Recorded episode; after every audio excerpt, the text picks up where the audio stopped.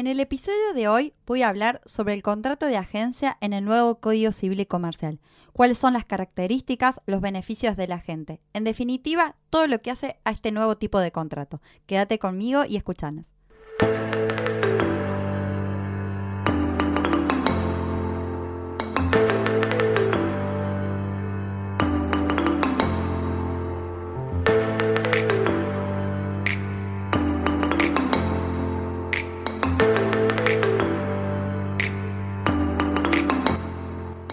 Tardes, buenas noches, buenos días. ¿Cómo estás, Gon? Todo bien, Pau. ¿Vos? Bien, bien. Acá estamos con un nuevo episodio de Dosis. Así que bueno, les traje un nuevo tema, comercial por cierto, que es el contrato de agencia en el nuevo Código Civil y Comercial. Mira qué bien, che. Agencia. Sí, Ya el nombre es polémico, me parece. es polémico. Estaba en el código anterior, no me lo acuerdo haber estudiado. No, no, no. Justamente es una figura que existía en la práctica, pero no estaba regulada. Así Ah, que mira. a partir del nuevo Código Civil y Comercial tenemos esta figura que se encuentra contemplada a partir del artículo 1479. Es, eh, como bien dije, una figura que existía en la práctica y que creo que la sociedad mercantil la estaba reclamando.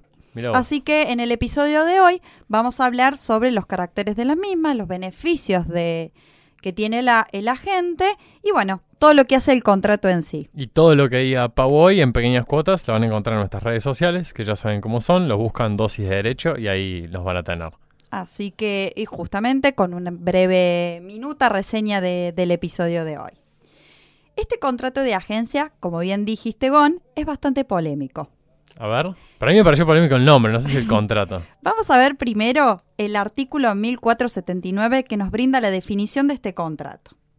Establece el mismo que existe contrato de agencia cuando una parte, que es denominada agente, hasta ahí venimos bien, se obliga a promover negocios por cuenta de otra, denominada preponente o empresario, de manera estable, continuada e independiente, pero sin que medie relación eh, laboral alguna. Sí, sí, ya me está picando las ¿Mm? ganas de decirte que es un contrato de trabajo eso. No, no, no, pero sí obviamente mediante una retribución. Ok. El agente es un intermediario independiente. Reitero, no es una relación laboral. Y no asume el riesgo de las operaciones ni tampoco representa este preponente. Me quiero detener en la palabra preponente. ¿Dice preponente el código? Sí, dice expresamente preponente. Quiero aclarar que en realidad la palabra preponente que se utiliza en el Código Civil y Comercial no se encuentra registrada ni siquiera en el diccionario de la RAE. En realidad lo que debería haber dicho es proponente, no preponente. Es el famoso error de tipeo. Claro. Tal como lo menciona los siguientes artículos, inclusive el artículo 1481 que luego vamos a tratar, y la jurisprudencia en la materia, traje un fallo que, voy a eh, que va a estar mencionado en, en nuestra página, que es justamente de la sala comercial anterior a la vigencia del nuevo Código Civil y Comercial, pero que ya hablaba de la palabra proponente y no preponente. Es decir, tenemos una parte, el agente, que es aquel que promueve negocios, este intermediario independiente, y por el otro lado, el proponente, preponente entre paréntesis, empresario. Vamos a dar un ejemplo, porque uno, si bien la definición decimos, bueno, ¿y en los hechos? ¿Cómo podemos ejemplificarlo? Claro. Tenemos, por ejemplo, una fábrica X que solamente vende zapatillas en la ciudad de Buenos Aires. Y tiene el deseo de vender en otro lado, Gon, te pido por favor que me digas un lugar. Córdoba, por ejemplo. Exactamente. Y celebra un contrato de agencia por escrito. Luego voy a decir que uno de los requisitos de este contrato es que sea su que sea mm, eh, confeccionado en forma escrita y eso voy a explicar luego por qué es necesaria esta formalidad. Es decir, tenemos una fábrica de zapatillas que decide vender en otro Que lugar. está localizada en una jurisdicción y quiere vender y en quiere otra. vender en otra, exactamente. Quiere Entonces, ampliar su mercado. celebra un contrato de agencia para que este agente promueva negocios, pero no por cuenta, digamos, propia, sino por cuenta del Ajena. empresario. Claro. Es independiente y reitero, no es una relación laboral. Se asemeja, uno en principio podría decir que fuese un viajante de comercio. Bueno, yo te iba a preguntar cuál era la diferencia con el viajante antes y a esperar que avanzaras un poquito más, porque me suena bastante un viajante. Claro, un viajante vemos que tiene una relación laboral más allá de que está regida por otra normativa Sí, específica. Un estatuto especial. un estatuto Ya especial. vamos a hacer un episodio de, de viajante de comercio. Sí, súper interesante porque tiene algunas características particulares. Pero justamente acá es un intermediario comercial independiente que realiza su promoción, su, su actividad a cambio de una retribución. Bien. Y esa, digamos, esa promoción de negocios debe ser estable, continuada e independiente. ¿Cuáles son los caracteres de este contrato que, si bien estuvimos desglosando el, el concepto a partir del artículo 1479, vamos a dejarlos bien claros? En primer lugar, es la promoción de negocios.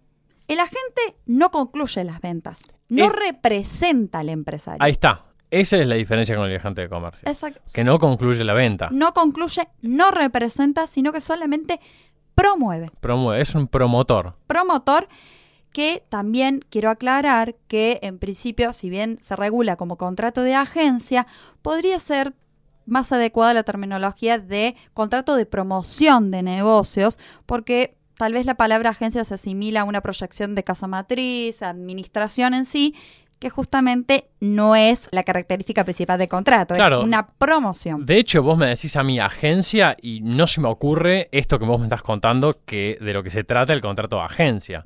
Tal ¿no? vez se, se confunde con la palabra agente, pero podría también como, como ponerse al debate eh, si la terminología utilizada es la correcta o no. Bien. Otra de las características es que es estable y continuada. Es un contrato de duración.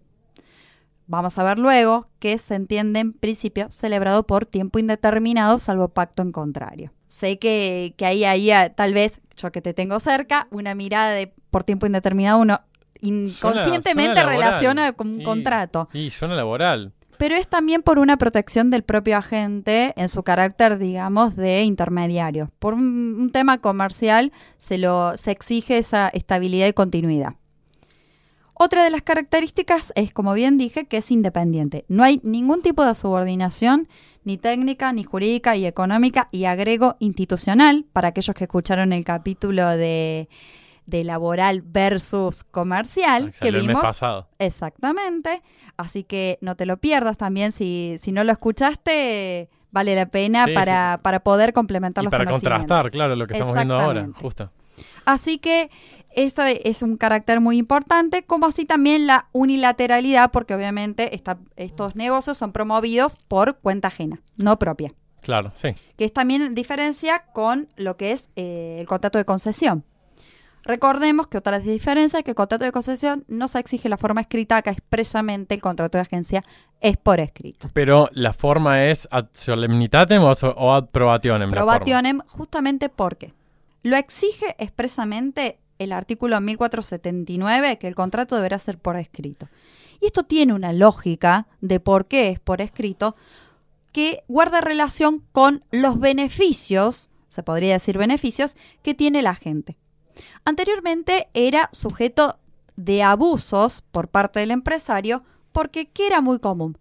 que no tuviera algún tipo de seguridad, de exclusividad ese agente, entonces lo que el empresario podía hacer era contratar con 20.500 agentes sin ningún tipo de exclusividad ni, ni de seguridad respecto de su promoción de, y su actividad. Claro, cómo la realizaban, por ahí los dejaba colgados, se me ocurre. Claro, o no podían cobrar esa comisión, esa retribución que el propio código actual le establece. le establece y además cómo se devenga esa comisión. No, y sabes que estoy pensando, Pau, esto Sí. de que el artículo no diga mm, eh, que la forma es escrita bajo pena de nulidad, lo que hace, al, al tener que establecer la forma para la prueba, es que si de repente no tenés un contrato escrito, no lo puedas probar, te expongas a que te hagan un reclamo laboral. O sea, que- Exactamente. Que, la gente se considere que es empleado tuyo y como vos o ustedes, eh, en el caso de que hayan sido los dos, no concertaron el contrato en forma escrita, el agente puede aprovechar esa falencia para decir que era otro tipo de vínculo.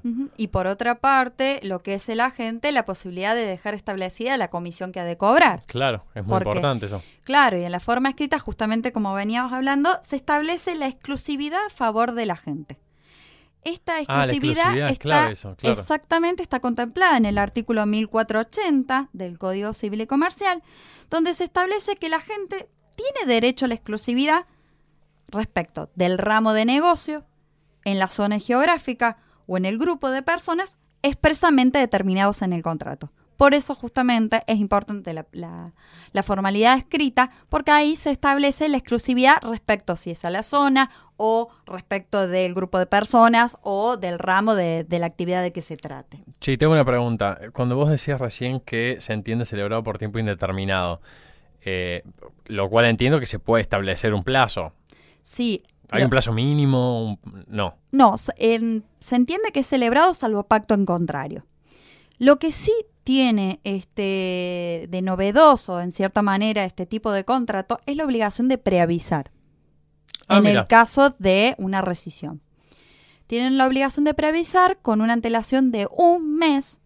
Creo que eh, por lo general se utilizan en los contratos sí. entre 30 a 60 días, pero tiene esa obligación bajo percibimiento de eh, reclamar daños y perjuicios por las ganancias dejadas de percibir durante ese periodo. Bien, ¿es de un mes el preaviso? ¿No importa cuánto dure el contrato? No, no, no, eso tiene que guardar relación con la cantidad de años que, Ah. se- de celebración que se hubiesen pactado. Es un mes por cada año. Exactamente, más o menos, por cada claro. año de vigencia de contrato. Eso es bastante común igual en los vínculos comerciales. Es muy sea común, pero acá expresamente lo establece y cuál es la consecuencia en caso de eh, omisión de ese preaviso. ¿Qué? ¿Una indemnización? es eh, lo que son los daños y perjuicios, que sí tiene, digamos, está expresamente establecido y considero que puede ser un beneficio para el agente por una cuestión de, si no está como una relación laboral, sí como un resguardo, más allá de esa exclusividad, este preaviso a la hora de, de, en su caso, de que el empresario decida rescindirlo. Claro. Otra de los beneficios... Perdón, pregunta. Otra, otra pregunta antes. El preaviso es de los dos. O sea, el agente po- debería preavisarle también al empresario y en tal caso le debería los daños y perjuicios. Sí, es el derecho de las partes de poner fin de la relación. Ah, bien. Ambas partes tienen, y este deber de preaviso, excepto pacto en contrario, está previsto en el artículo 1492. Bien. Cualquiera de las partes lo puede hacer, pero obviamente con este preaviso. Y establece expresamente donde las partes pueden pactar plazos superiores de preaviso. Es, hay una libertad contractual de, de pactar plazos superiores, pero no inferiores. Bien. Es decir, partimos de la base de Por lo mes. menos un mes. Exactamente. Otro de los beneficios que tiene la gente es respecto de la relación que puede tener con varios empresarios. Como ya dijimos, tiene exclusividad respecto a la gente y esta gente puede relacionarse con varios eh, empresarios, no necesariamente con uno. Esto está contemplado en el artículo 1481, donde se consagra la posibilidad de este agente que pueda contratar con varios empresarios. Bien. ¿Y le establece alguna limitación? Exactamente. Existe un límite que es que no puede aceptar operaciones del mismo ramo de negocios o que sean competencia del empresario, salvo lógica autorización expresa de este último. Tiene sentido. Tiene sentido por una cuestión de, de competencia desleal, principios básicos de comercio. Obvio, claro. Si vos vendés neumáticos y yo te los y yo te los promuevo y otro me quiere que le promueva los neumáticos, ¿cómo voy a hacer para promover uno y otro no? Exactamente, y también que no exista tanta disparidad entre las partes. Si bien ex- está el primer eh, beneficio de exclusividad, debemos eh, también equiparar porque si no hay una- un grado de desigualdad notorio para en favor de, de la gente. Claro, obvio. El artículo siguiente, que es el artículo 1483, nos define cuáles son las obligaciones de la gente y cuáles son las del empresario. En principio, a grandes rasgos podríamos decir que las obligaciones de la gente son más obligaciones de hacer. Bien. ¿Por qué? Brevemente, no me voy a detener en cada una de ellas que son muy claras el- en el Código Civil y Comercial, pero hace referencia a lo que es velar por los intereses del empresario, actuar de buena fe como un buen hombre de negocios, informar al empresario, eh, recibir en nombre del empresario las reclamaciones de terceros, todo lo que tiene que ver con velar con el interés del empresario. Bien. Son más obligaciones de hacer. Por su parte, lo que es las obligaciones del empresario son más obligaciones de dar, que están contempladas en el artículo 1484, donde establece que el empresario tiene que poner a disposición de la gente lo que es la cantidad apropiada de muestras, catálogos, tarifas, tiene la obligación de pagar la retribución pactada, de comunicar a la gente dentro de los 15 días hábiles de su conocimiento la aceptación o el rechazo de la propuesta que le ha sido transmitida por el agente y en su caso también comunicar a la gente dentro de los 15 días hábiles de la recepción la ejecución parcial o no del negocio que le propuso el agente. Esas básicamente son las obligaciones y yo me atrevo a decir que algunas se podían de, como catalogarlas de, de, la gente en obligación de, de, hacer y las del empresario obligaciones de dar. Claro, y las de como la para gente. distinguir una de otra en forma más genérica, pero el código es muy claro eh, en, la, en, el tipificado de las obligaciones. Claro, y las de la gente más obligaciones de medios, se me ocurre, y las del y las del empresario más obligaciones de resultado, aunque tampoco tan así. Claro, pero, pero un poco sí. Uno podría Sí, porque lo que es el pago de la retribución, que después vamos a tratar brevemente de qué, cómo se denomina esa retribución, que son las comisiones. El propio código establece la forma en que se deben de vengar. Y bueno, en definitiva, eh, vemos que hay un, una clara eh, regulación eh, beneficiosa, se podría decir, para el agente que estaba tan desprotegido anteriormente. Mira. Inclusive, otro de los beneficios que están expresamente regulados a partir del artículo 1497 a favor de la gente es la compensación por clientela. Que se reconoce este derecho adicional a la gente que consiste en una compensación por la clientela generada del empresario, en el supuesto de terminación del contrato y si la labor de la gente le ha generado un incremento significativo en el giro, de, obviamente, de, de sus operaciones. Qué cerquita que le pasa al viajante de comer. Le Qué pasa cerquita muy que cerca, le pasa. pero, reitero, es independiente. No hay ningún tipo de subordinación. Este, esta compensación, uno se pregunta, bueno, ¿y de qué estamos hablando? ¿De ¿Cuánto, cuánto es? no? Claro, ¿cuánto es? Si no lo fijan las partes, se, se fija judicialmente, pero tiene un límite que es eh, el equivalente a un año de remuneración, de retribución. Ojo, Eh, ¿cómo te, cómo te? Retribución, eh, comisión en realidad, eh, que es lógico también para que no exista un abuso de- por parte de, de la gente. Pero es otro de los beneficios que se le concede a esta parte. Como bien dije, eh, la gente no es representante del empresario, pero tiene, como toda regla, excepciones que básicamente el artículo 1485 contempla cuando estamos hablando de representación por parte de la gente.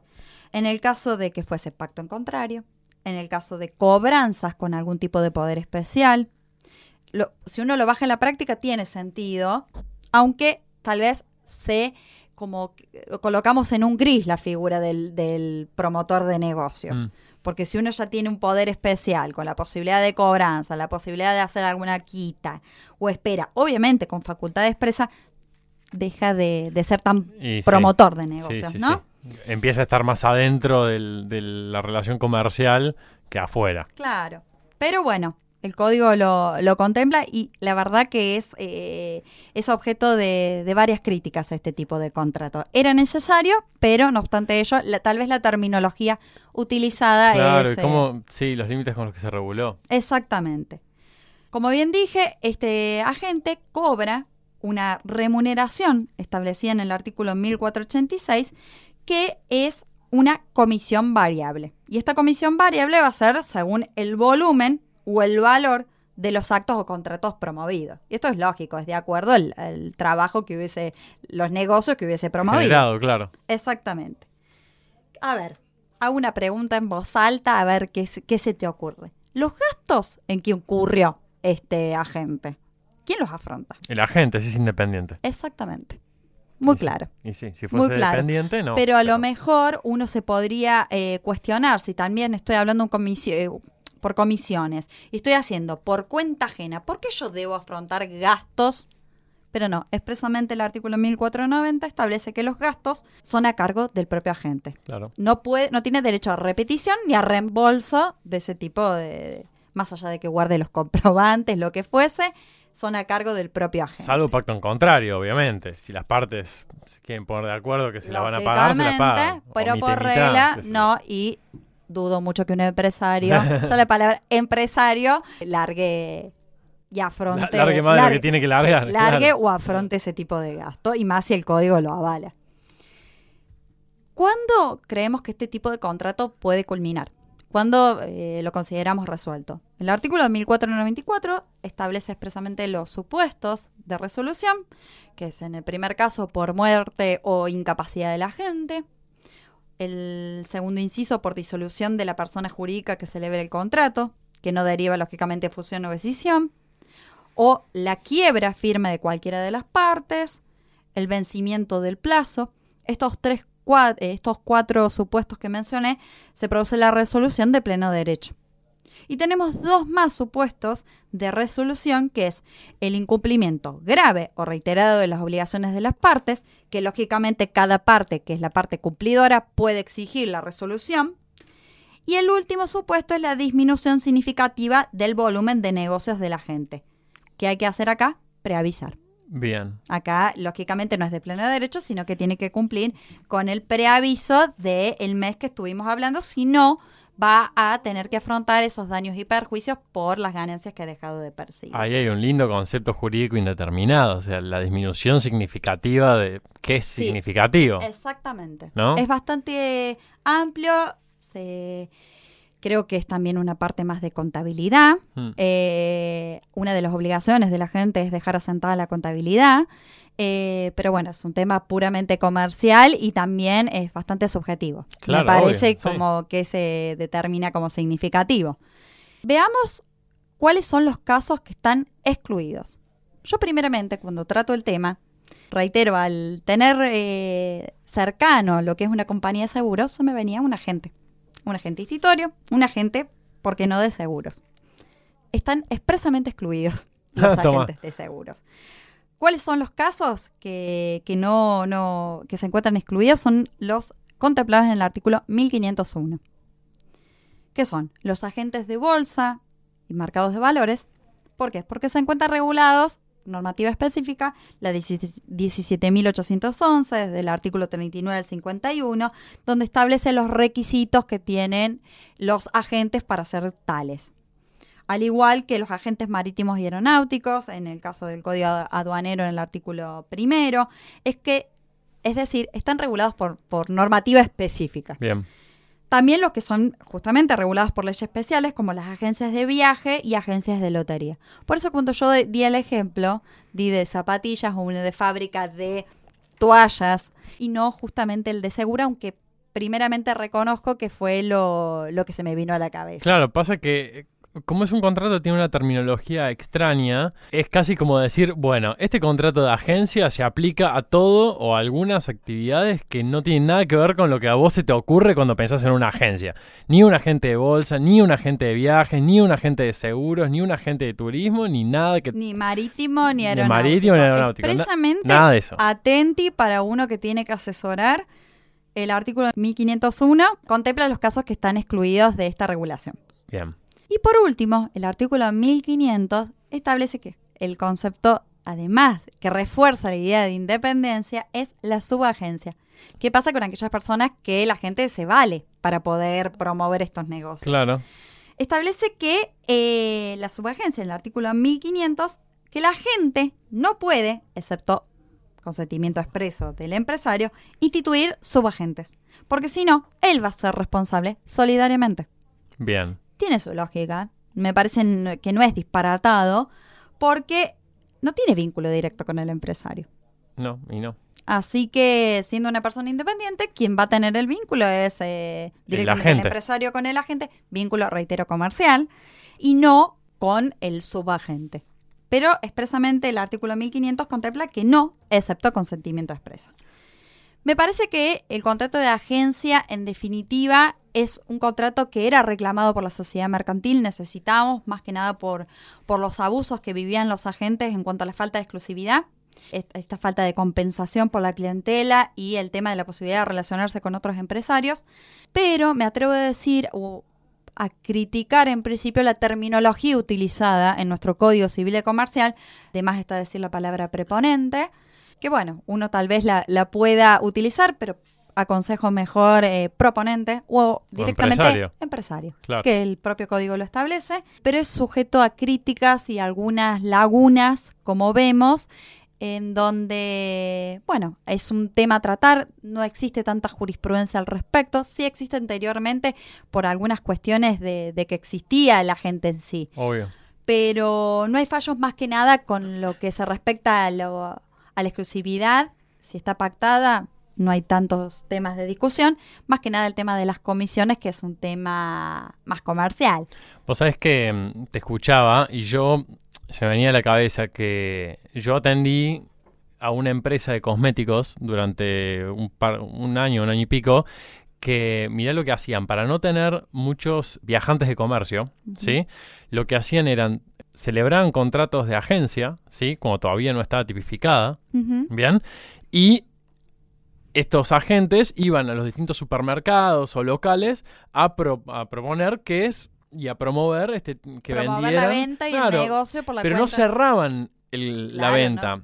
Y después esta empresa mandaba a un eh, viajante de comercio o a un empleado de ellos a cerrar esas ventas. Y de esa manera tenía un ejército de agentes y no tenía ningún viajante Con que- las cargas que implica, entiendo. bueno, las cargas que implica, ya, lo, ya vamos a hacer un episodio sobre viajante, porque era muchísimo más caro y de esa manera abarataba un montón. Bueno, claro, no tenían exclusividad, por ejemplo, o el tema de lo que recibían en, en términos de retribución, no tenían posibilidad de la forma pactarlo, de la forma. este beneficio también de relacionarse con otro empresario.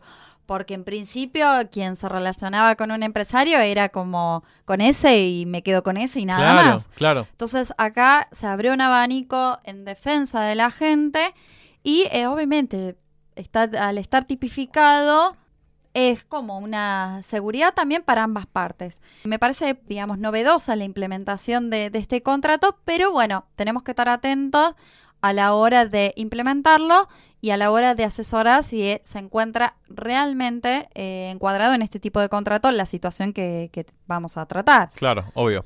Porque le pega cerca a un contrato de Es trabajo, cerca a un contrato de viajante cerca, de uno comercio. se le viene, eh, en principio, un gestor de negocios, se le viene un comisionista, se le viene un mandatario.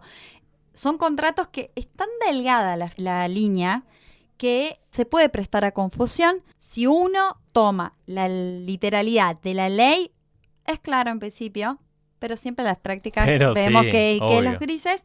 Pero bueno, es un contrato que es relativamente novedoso en lo que es tipificación, pero existe hace tiempo y me pareció necesario que todo comercialista lo tenga que saber y desde, bueno, eh, desde mi lugar de, de comercialista aportar algún tipo de crítica o adicional que les pueda ser útil para, para el ejercicio de la profesión o para aquellos que están próximos a, hacerlo. Me encantó, me encantó este contrato y creo que también para los laboralistas nos, nos va a venir un montón, eh, me va a venir bien un montón esto que trajiste hoy. Todo lo que, lo que hablamos hoy vamos a subir a la página que es www.dosisdederecho.wordpress.com y en pequeñas dosis en redes sociales nos buscan como dosis de derecho, lo comparten con sus amigos y nos escriben de lo que quieran. Cualquier consulta, crítica, comentario, propuesta de nuevos temas son Sí, bienvenidos como obvio. Y bueno, espero la próxima traer algún otro tipo de, de contrato comercial o ya abocarnos a lo que es la, la parte societaria. ¿Nos vas ¿Por a no? mandar un, un- un- lo que va a venir en el próximo episodio o te lo vas a guardar hoy? Esta vez voy a tratar de controlar la ansiedad, pero como este contrato de agencia fue sorpresa también, que no lo dije en, eh, en En el el, anterior. episodio anterior, me, me lo guardo para mí y después lo compartimos la próxima. Dale, genial. Bueno, bueno, espero que les haya gustado y me gustó mucho. Bueno, me alegro y los espero la próxima. Dale, bárbaro, hasta la Chao, vista.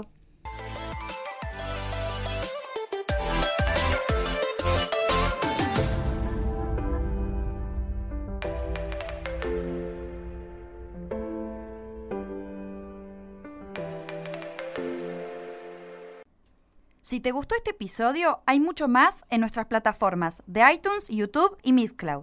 Recordá que podés seguirnos en Facebook, Twitter, Instagram y LinkedIn como Dosis de Derecho para no perderte nada. Y suscribirte en nuestra página www.dosisdederecho.wordpress.com. Si te resultó útil, no dejes de calificarlo y compartirlo con tus colegas y amigos.